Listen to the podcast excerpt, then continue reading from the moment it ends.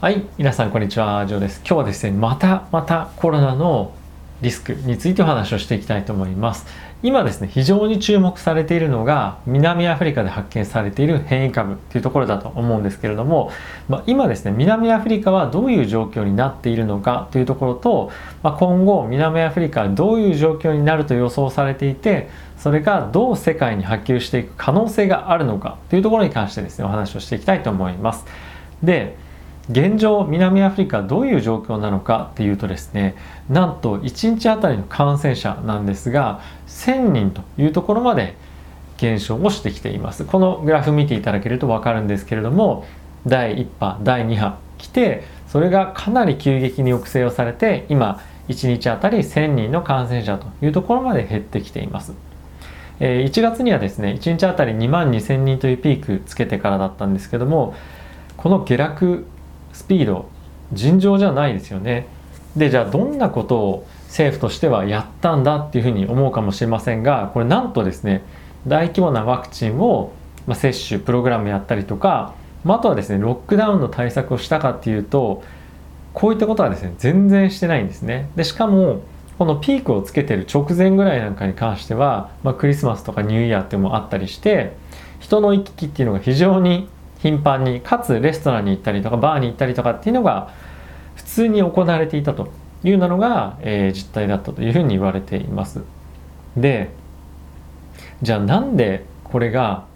えー、こんだけ下がってきたのかっていうのがいくつか説がありまして、えー、しっかりとソーシャルディスタンスをとっていたんじゃないかですとかあとはですねマスクしっかりしてたんじゃないですかっていうふうに言われているんですけども、まあ、これ現地のですね専門家から言わせてみるといやそんなことはないでしょうとかかなり懐疑的なコメントを、まあ、していたと、まあ、あとは一部の説としては、まあ、集団免疫を獲得してたんじゃないかっていうふうに言われてはいるんですけれども、まあ、これも少し考えにくいねなんていうのは、えー、コメントとしては出ていたようです。で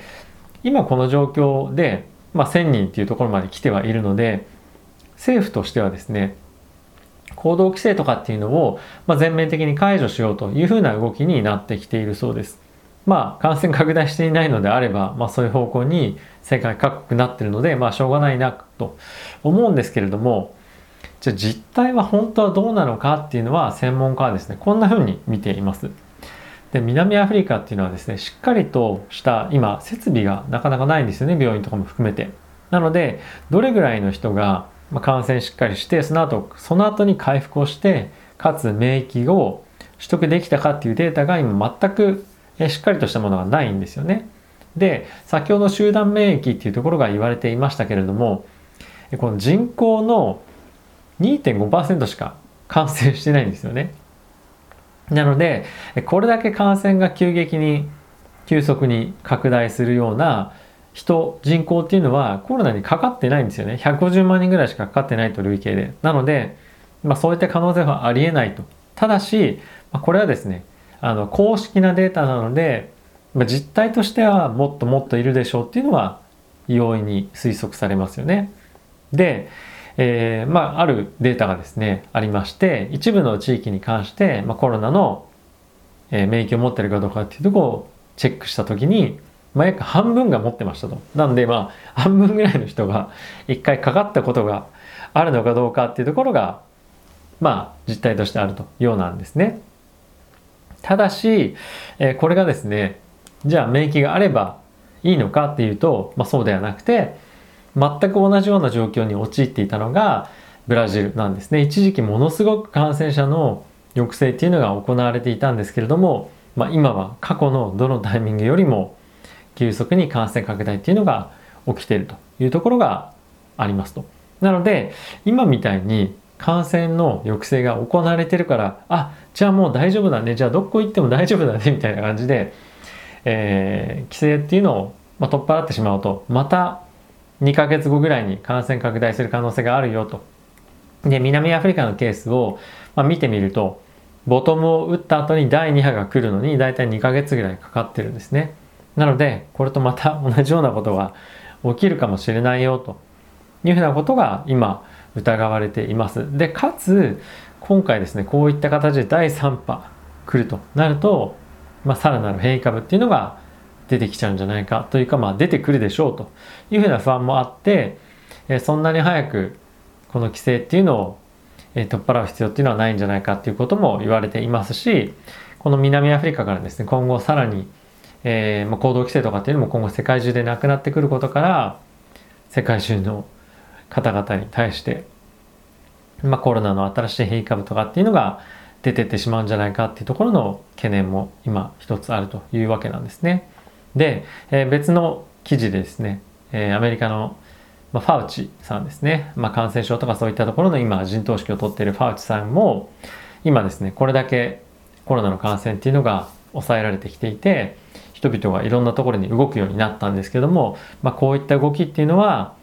まあ、あまりにも早すぎるんじゃないかっていうようなコメントも出ていました。なのでまあ同じようなことを心配してるんですよね。まあ、完全に抑制できてないですしおそらくファウチさんとしてはですね、まあ、ペストとか過去の感染症の、えー、大流行の時もそうだったんですけども、まあ、そんなすぐに抑えられないよともう何年も何年もかけて、えーまあ、こういった対策をしてってやっとこれもあの死滅させることはできないので、えー、抑え込むことができて、まあ、時期的に、まあ、一定の時期に関してはワクチンを打ったりなどの抵抗、まあ、人間としては抵抗して、えー、感染をしないようにとか予防したりとかっていうふうにしてやっと、えー、なんとか対策はできるというところではあるのでそんな簡単に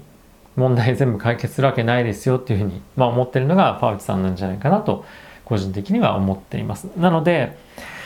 えー、今非常に楽観的にマーケットを見てますけれども、まあ、こういった、まあ、ファウチさんの言葉もそうですし、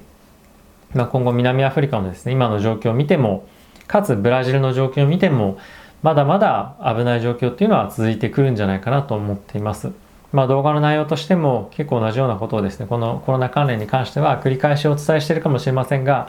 何よりも株式市場に対して一番大きなリスクは、まあ、金利上昇とかってもちろんそうなんですけども根本的に世界中がまた大きく経済活動とかっていうのを停止せざるを得なくなるのはコロナなのでこの辺のリスクっていうのはですね本当に気をつけてちゃんと注視して今どこの国が危ないのかどこの国は抑えられてるけど今後また再再感染の、えー、拡大っていうのが起こり得るのかっていうところはしっかりとやっぱり注目しておくべきなんじゃないかなと個人的には思っています。抑えられてるから問題ないよね